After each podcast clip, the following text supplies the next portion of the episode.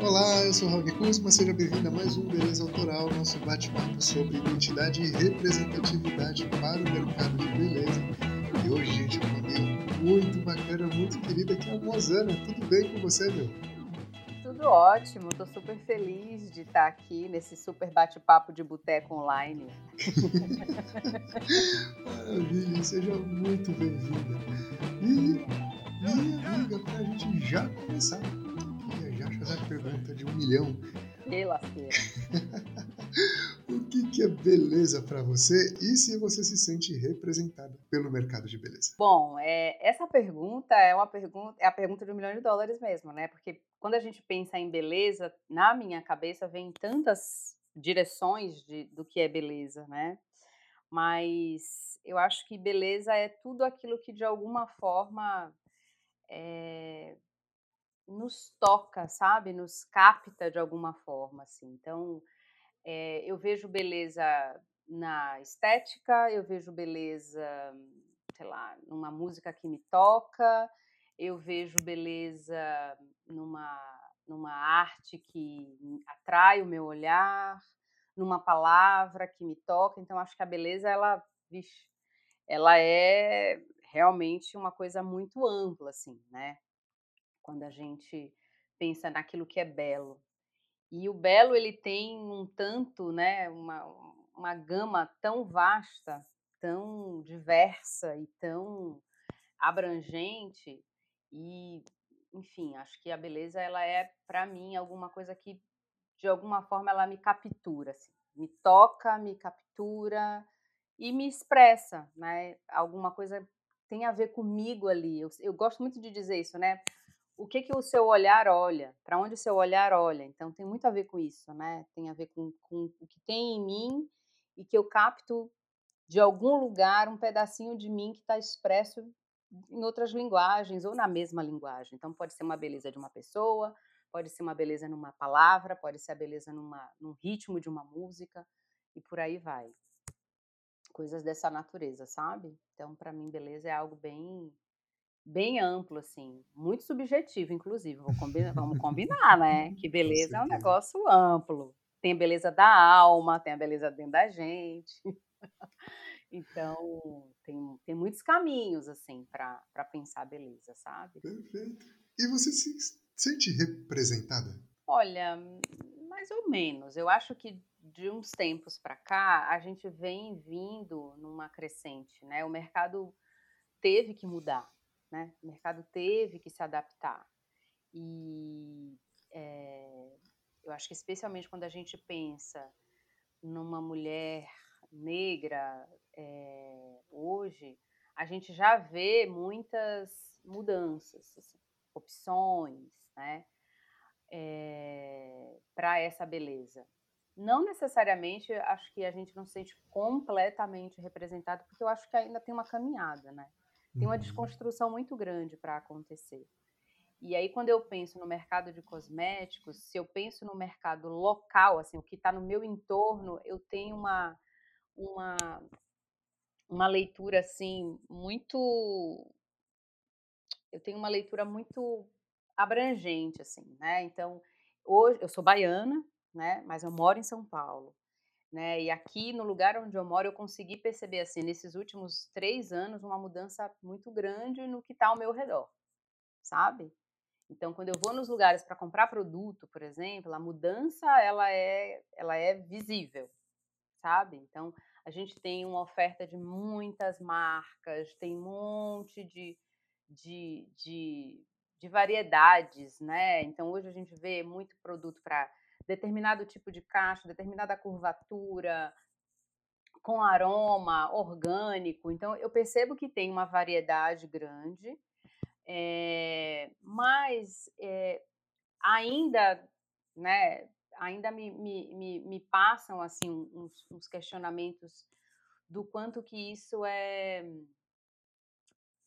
cara, do quanto que isso é é, é genuíno, assim, sabe? Então, eu acho que tem marcas que estão construindo uma história mais genuína do que outras, assim. Tem umas que estão uhum. pegando uma bela de uma carona e falam assim, ah, ok, vamos lá, vamos dar espaços agora para a mulher negra para a beleza negra. Tanto é que às vezes você vê, por exemplo, quanto mais é, quanto mais curvatura tem o cabelo, por exemplo, quanto mais melanina tem a pele, você vê menos essas pessoas representadas, por exemplo, nos uhum. produtos, nas capas dos materiais, sabe? Então eu sinto que a representatividade ela já é uma pauta, ela já começa a acontecer, mas eu acho que a gente ainda tem que amadurecer muito com relação a isso, né?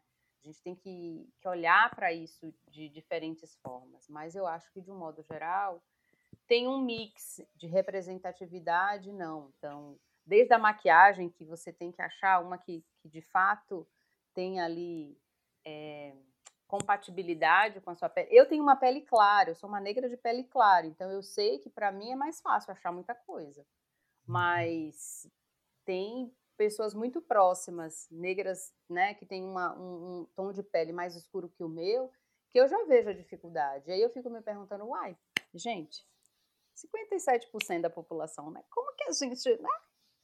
Até quando, né, que a gente vai ficar brincando de não ver o que está diante do nosso nariz, né? Então, então quando a gente não. E é isso que é, que é, que é muito bizarro, né? Quando a gente não vê um produto de beleza representando um determinado tipo de mulher, o que, que ele quer dizer? O que, é que isso quer dizer? Por que, que o mercado não vê isso, sabe? Então, eu acho que tem um questionamento muito profundo que a gente precisa fazer, porque existe um desenho do que é beleza para o mercado e, e é um, um, um, um espectro que muitas vezes está excluindo muita gente.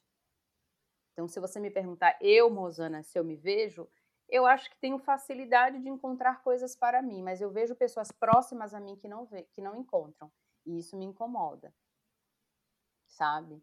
Eu vejo, por exemplo, que essa que essa que esse mercado, o quanto que ele inclui da beleza indígena, por exemplo. Uhum. Quanto que ele está olhando para isso, sabe? Então, essas variações, elas, elas fazem a gente pensar e fazem a gente se perguntar né, o que, que falta né, para de fato a gente ter essa, essa, essa abordagem, sabe? A gente, a gente trazer isso como algo que é natural, é a nossa realidade, é a nossa formação, é quem a gente é e é quem a gente quer ser. A gente não quer ser é, e assim, eu, eu, bom, a conversa tá indo, tá seguindo. Se tu não me interromper, amigo, aqui eu vou até o fim é da vida. Sua, por favor. então eu vejo assim, por exemplo, é, hoje em dia, dependendo do lugar onde você vai, né? Mas às vezes você entra num, num lugar, numa loja, num, num espaço de perfumaria, era essa palavra que eu queria, né? De perfumaria, e aí, assim, hoje você. até a forma como as pessoas te abordam, né? Então, vai lá uma representante da marca XYZ. Antigamente, uma pessoa olharia para mim e falaria. E, e, e, iria me oferecer um produto para alisar meu cabelo. Sabe? Uhum. Assim, na lata. Na lata. Hoje, não. Hoje, você percebe que já tem uma, uma abordagem um pouco diferente, assim, sabe? Então, tem uma um, um olhar, e aí uma pessoa já te pergunta: você alisa o cabelo? Você gosta dele cacheado? Você deixa ele natural e tal? Muitas delas passaram por transição capilar ou estão passando por transição capilar ou ainda não têm coragem de passar. E aí as conversas que se travam isso é muito louco, sabe? É um retrato muito, muito fiel assim desse processo. Então, como eu passei por esse processo de de, é, de me reencontrar com quem eu sou, sabe? De deixar meu cabelo natural, de tirar toda a química, de fazer o big shop, tarará. Então, assim, eu descobri um outro mundo. E esse outro mundo eu descobri, claro, muito em função das conversas que eu tive, mas ele passa inevitavelmente pelo mercado da beleza pelo mercado de cosmética. É impressionante. Eu não dava, eu não tinha essa leitura até eu precisar fazer a transição. Uhum. Depois que eu precisei fazer a transição capilar, eu olhei para esse mercado com outros olhos. Eu percebi o quanto dele é, ditava algumas coisas, o quanto dele estava tentando se adaptar, o quanto dele já estava conseguindo falar uma linguagem é, diferente. Mas acho que tem que se ter um cuidado grande com relação a isso, porque é o que eu te falei. Mesmo é, tentando representar, eu acho que quem cria, quem está lá em cima, lá dentro dos, das empresas, dos escritórios, é, ainda precisa ampliar muito o seu olhar, entender muito dessas necessidades e não fazer isso sentado no seu escritório, né, cara gente branca sentado no seu escritório, imaginando o que é que as outras mulheres, as outras belezas querem, precisam, sentem, como é que elas se sentem mais representadas, como é que elas querem ser vistas, como é que elas querem, querem ser mencionadas, sabe? Perfeito. Toma essa. Toma essa, porque eu acho que é isso que acontece mesmo. Acho que muitas vezes a coisa é feita dentro de um escritório ali, ai, conjecturando, sem saber, sem escutar, sem sentir na própria pele, literalmente. Então, eu acho que precisam de mais pessoas negras criando esses produtos, é, dando diretriz, sabe? Porque eu acho que isso vai fazer com que a, que a comunicação, que a interação, seja outra, seja feita de outra forma. Eu acho que falta é, gente como a gente nesses lugares, Perfeito. né? Nesses espaços criativos e de tomadas de decisão para que essas coisas aconteçam mais. Perfeito. E minha amiga, até para dar uma sequência bem bacana, eu queria, antes de fazer uma pergunta, é fazer uma colocação tardia, porque eu esqueci de falar para você se apresentar, porque eu já te conheço, eu tô achando que todo mundo te conhece também. Então, você conta um pouquinho pra gente. Quem sou eu na fila do pão? Por favor. Então, eu sou eu sou a Mozana Amorim, eu sou publicitária, comunicadora.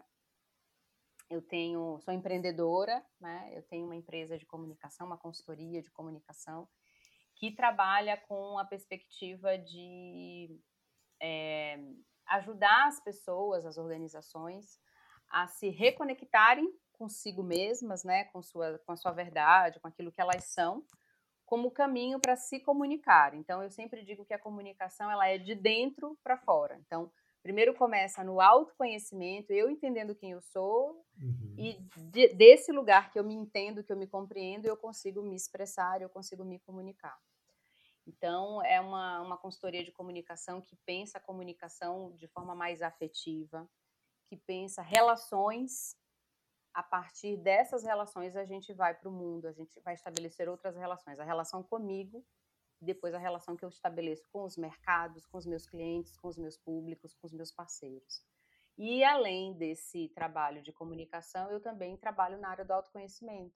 Eu sou astróloga, e também ajuda as pessoas a se compreenderem a partir dessa lente. Eu brinco, Raoni, que eu converso com as pessoas e com as estrelas. Que legal, fantástico. Eu gosto de me comunicar tanto que eu gosto de me comunicar, não satisfeita em comunicar com os outros. Eu quero me comunicar com o cosmos também. E tem sido uma, uma, uma rica, um casamento rico de uma coisa com a outra, porque eu acho que comunicação sem autoconhecimento, ela falta, falta algo para ela ser autêntica, para ela ser é, genuína, para tocar onde precisa tocar. E eu sinto que, que isso trouxe para mim, né, para minha visão de mundo, uma riqueza muito grande. Que legal, maravilha. E, meu amigo, eu queria até pegar um gancho disso que você colocou, que eu acho fantástico, principalmente a relação do autoconhecimento. Uhum. Eu não sei se eu vou fazer uma pergunta correta, mas okay. é o que está na minha cabeça, tá? Vamos lá. Que é o seguinte, como é que você enxerga, acho que até no teu dia a dia, no teu processo de construção mesmo, é, a relação de autoconhecimento de, das pessoas negras, entendendo que a relação delas com o mundo é, vem muito, vem imbuído de uma violência simbólica muito grande. Né? Então, esse eu que vai para o mundo, ele é um eu íntegro ou é um eu ferido? Ele é um. Como é que é esse eu que vai para o mundo? Olha, eu acho que essa é uma outra, uma outra pergunta de um milhão de dólares. Eu acho que esse eu que vai para o mundo depende muito de como a pessoa é, conseguiu elaborar. Eu acho que normalmente, assim, se a gente pensar sem nenhum processo de autoconhecimento, esse eu, especialmente, se a gente está falando de uma pessoa negra, né, que passou por todo esse processo é, violento, histórico que a gente passou, esse eu ele vai ferido, amedrontado, julgado, cheio de, de muitas é, marcas suas próprias, né, que você vai criando porque você ouviu, porque você entendeu, porque na educação, na, na família, enfim, né, tem um, tem um caminho, né, tem passos, muitos passos que levam a gente até onde a gente está colocando esse eu no mundo. Então, eu acho que quando a gente vai assim, a gente vai carregado disso. De tudo que a gente ouviu, de tudo que a gente viu na TV, de tudo que a gente viu nas revistas do que era bonito, do que era certo, do que era aceitável. Então eu acho que ele vai, esse eu, ele vai bem carregado de marca, sabe? E acho que o autoconhecimento, ele é uma ponte que te reconecta com uma desconexão que isso trouxe.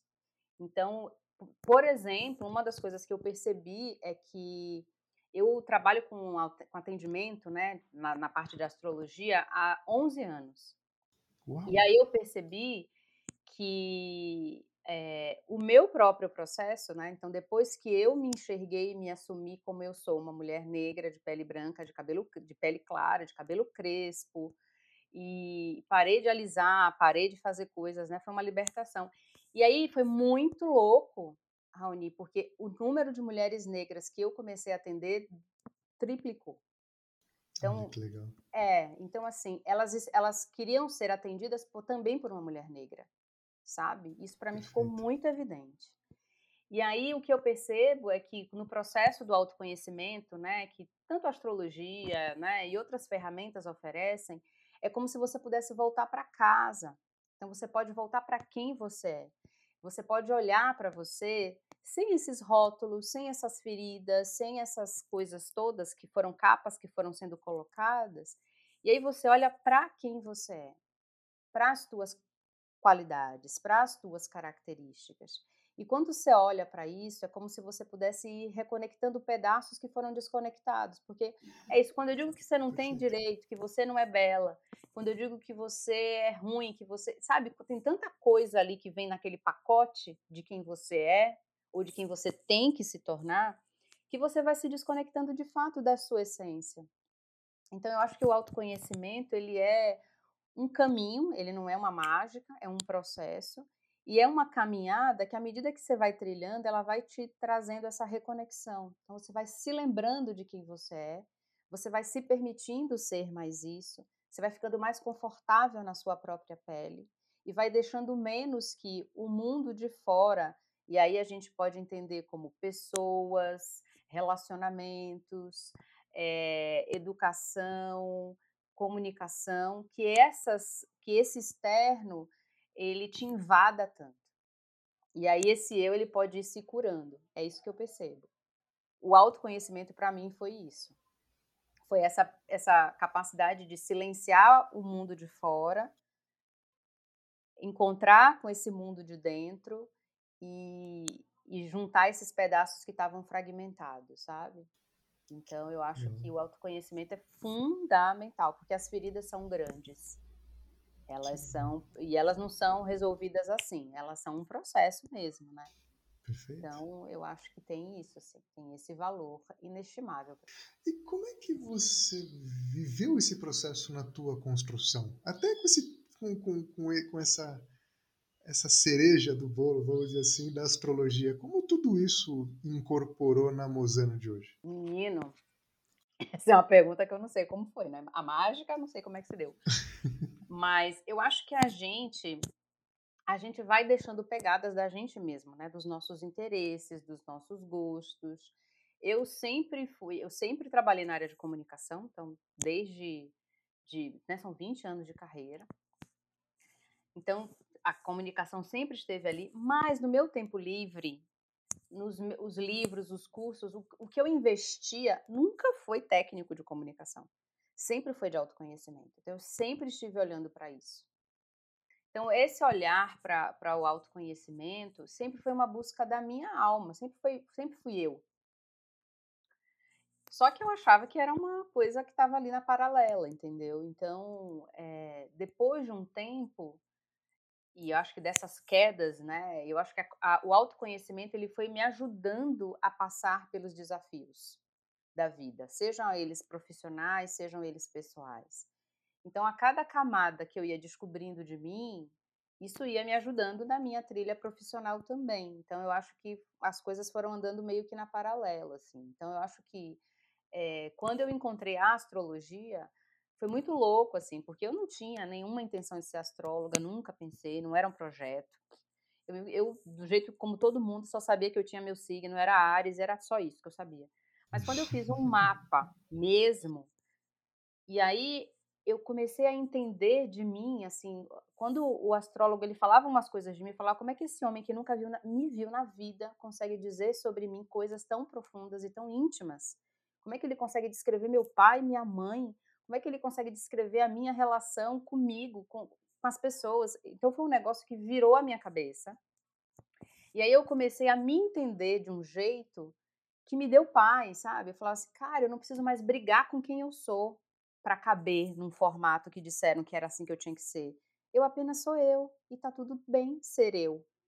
Então aquilo ali trouxe para mim uma um véu que caiu tão grande que eu comecei a perceber que tinha que essa que existia essa possibilidade, porque eu acho que isso que é legal, sabe? Eu acho que da forma como às vezes como a gente é educado dentro dessa sociedade, né, toda fragmentada e adoecida, às vezes, se você não tem esse autoconhecimento, você acredita piamente que você está errado e que você tem que caber. E a astrologia me falou assim, querida, relaxa, gata. Você não tem que caber nada, você já é o que você é. Então, surfa na sua onda. E foi isso que me ajudou, entende? Então, na minha construção, claro que eu fui agregando outras ferramentas, outros conhecimentos, enfim. Mas a astrologia ela abriu esse caminho e falou assim: você não tem que, você já é. Então, economiza tempo, querida, que você, Ariane, tem pressa. Aproveitando que você tem pressa, economiza seu tempo e vai ser você. E é isso que importa. Então, eu acho que hoje, como eu tive essa. É, como, eu, como eu consegui abraçar isso dentro de mim, sabe? De ser mais generosa e ter mais paz com quem eu sou, eu tento com o meu trabalho, seja na astrologia, seja na comunicação, a levar as pessoas a esse lugar. Tipo, cara, olha para tudo que você é. É muita coisa. Se apropria disso, porque se você se apropriar disso, você já tem muitas ferramentas para caminhar. E isso eu acho que é fundamental para qualquer pessoa, entendeu? Perfeito. Não sei se respondi a tua pergunta, mas foi sucesso, foi ótimo. Foi maravilha. E me diga, como é que toda essa, tudo isso hoje afeta a Mozana comunicóloga e a, a, a Mozana empreendedora? Essa visão integral faz diferença no dia a dia do empreendedor? Com certeza. Eu acho que quando a gente tem uma visão fragmentada, então se eu me visse, por exemplo, ai, sei lá, ah, eu sou só comunicadora. Ah, eu sou só astróloga eu acho que essa visão fragmentada, ela é irreal para qualquer ser humano, entende? Eu acho que a gente não é uma coisa só, ninguém é.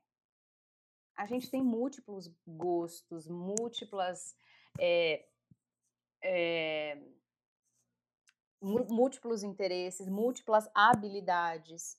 A gente não sabe fazer uma coisa só. É da nossa natureza, a gente é múltiplo. Só que a gente entrou num lance de uma educação que coloca para você um único caminho que você tem que seguir até o fim. Né? Você entra numa empresa e você tem um, um rótulo, que é um lugar que te cabe, você é analista de não sei o que lá do tererê. Você não pode ser várias coisas. Então, essa visão fragmentada, eu acho ela muito prejudicial para a potência de qualquer ser humano. E quando eu percebi, e aí eu só descobri isso quando eu empreendi, então, quando eu resolvi empreender, eu falei: hum, eu posso juntar várias coisas, não, não preciso mais ser, caber no, no, no rótulo de um, de um job description mais, lá, lá, lá, lá, lá, lá, tô livre. então, eu fui, eu fui juntar as coisas, sabe? Então, eu até brinco que eu, que eu, que eu inventei uma empresa, Mandacaru, ela é, na verdade, a desculpa esfarrapada para eu juntar todas as coisas que eu gosto de fazer num lugar só. É uma desculpa, entendeu? Porque eu consegui juntar, porque eu realmente vejo que a comunicação, né, o ato de você se expressar, de você criar vínculos, de você criar relações, como é que você vai fazer isso se você não pensar no ser humano? Em quem ele é, em como ele funciona, quais são as necessidades dele, quais são os medos, os bloqueios, as dores e os amores. Você precisa fazer isso. E como é que você vai fazer isso só com o teu cérebro? Como é que você vai fazer isso sem acessar algo de vulnerável em você mesmo? Não tem como. Eu acho que essa é uma comunicação fria e cerebral e ela não tem muito lugar ou serventia num processo como a gente está hoje, onde a gente precisa criar relacionamento com as pessoas, a gente precisa criar vínculo, engajamento, né, como o mercado gosta de usar. Tudo isso vai passar pelo fator gente. E se a gente não usar das ferramentas do autoconhecimento para acessar nessa profundidade as pessoas, eu acho que a gente vai continuar como muitas marcas continuam, que é na superfície. Perfeito. Entende? Então eu acho que a visão integrada me ajuda a, no meu olhar de mundo, para o que está ao meu redor, do cliente que chega, mas eu acho que também ajuda as outras pessoas, sabe? Então, se elas conseguem integrar as habilidades e os olhares delas mesmas, eu acho que potencializa. Perfeito.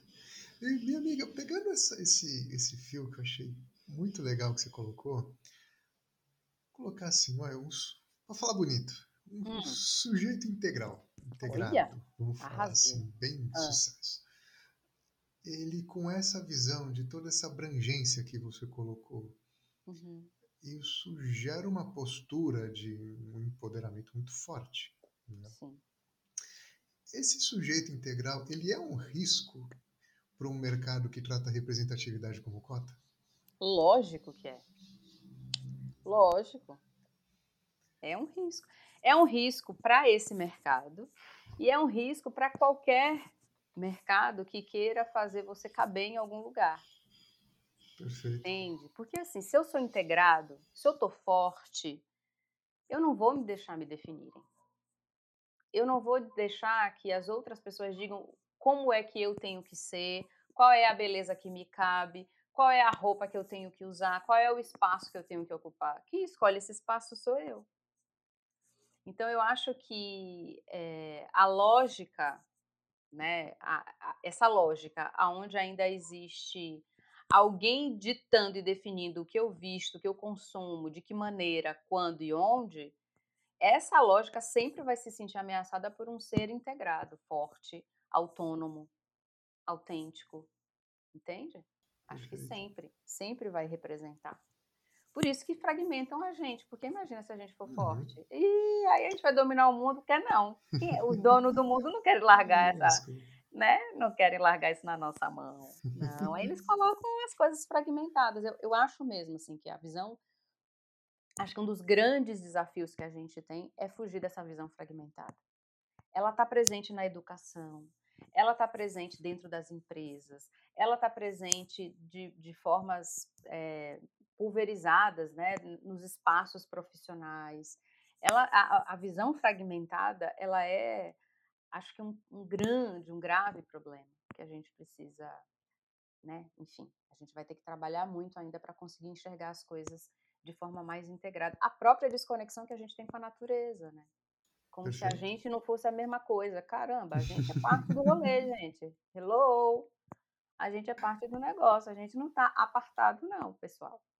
Mas olha só, essa visão fragmentada em pedacinhos, ela enfraquece, né? Ela Perfeito. enfraquece. E aí, como eu estou enfraquecido, eu fico mais. É, como é que eu posso dizer? Eu fico mais é, propenso ou mais suscetível. suscetível né? Eu fico mais suscetível a todas as influências do mercado, que vão dizer como eu posso me tornar mais assim, como eu posso me tornar menos assado, como eu posso me encaixar mais. É sempre essa a ideia, né? Eu acho que tem que ser fora da caixa, beleza fora da caixa. Maravilha. Que um ser fora da caixa também. Perfeito. E minha amiga, indo para o final. Oh, tá pra, a prosa ficou boa. pois essa é a parte 1. Um. Depois a gente vai ter a parte 2 com certeza. Já fico com o convite.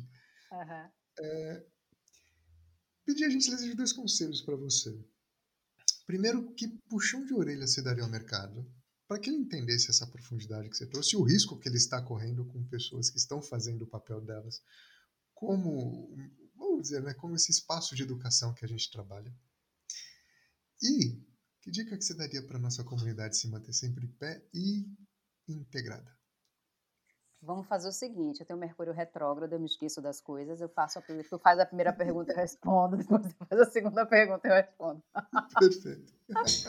Vamos lá, a primeira pergunta é qual é o puxão de orelha? Que você vai dar para os tomadores de decisão no mercado. Queridos, melhorem. Por favor. Eu acho que uma das coisas necessárias, eu, eu tenho trabalhado muito com a questão, né, com a pauta racial, em vários espaços, justamente tomadores de decisão. E o que eu percebo é que acho que o grande problema é que as pessoas elas é, ainda tomam como ponto de partida as suas visões de mundo. E eu acho que não tem como a gente ir para um mundo mais integrado e mais representativo se eu tomo as decisões a partir única e exclusivamente da minha visão e da minha cabeça. Eu preciso abrir espaço para perceber que talvez eu não saiba tudo e que eu preciso de outros olhares para complementarem o meu. Eu acho que isso é fundamental. Então, é, é sobre abrir mão e saber compartilhar poder, compartilhar privilégio. E eu acho que esse é um grande desafio. Eu acho que os tomadores de decisão do mercado precisam ser capazes de fazer isso. Eu não sei se eles farão. Eu tenho muitas dúvidas, vou ser muito sincera. Eu tenho muita esperança porque é da minha natureza ser esperançosa, mas às vezes quando eu entro em contato, especialmente quanto mais alto o escalão, mais difícil fica a conversa. Porque as pessoas elas já têm certezas absolutas de algumas coisas, sabe? Elas não conseguem perceber o seu grau de preconceito, Perfeito. o seu grau de desinformação sobre determinadas coisas.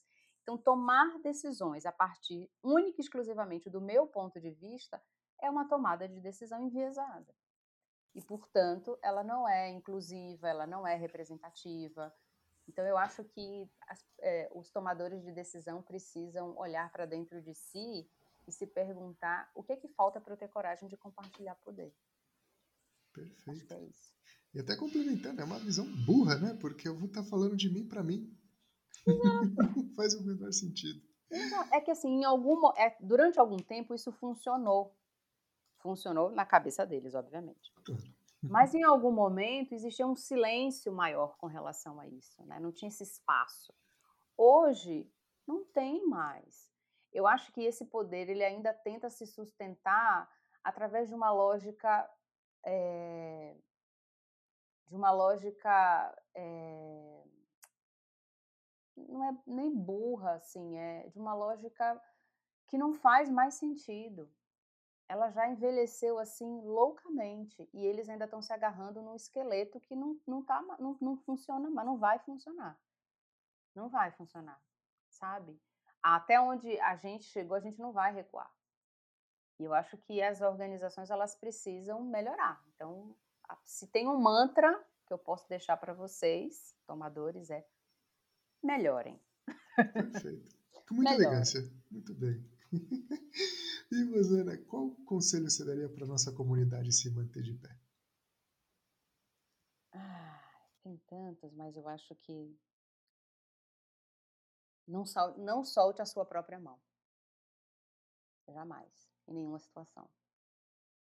Eu acho que uma das coisas que a gente faz muito, até né, historicamente, por toda a, a, a, a construção que foi feita, né, o primeiro caminho é a gente se soltar da gente mesmo, né? Então, eu tô errada, eu fiz alguma coisa, eu, eu enfim, né? A gente vai para esse lugar de culpa, de, de, de, desse ressentimento e acho que o conselho é não larga a tua mão por nada.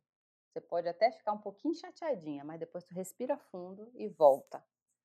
Volta para si. Eu acho que isso é fundamental. Fundamental. Perfeito.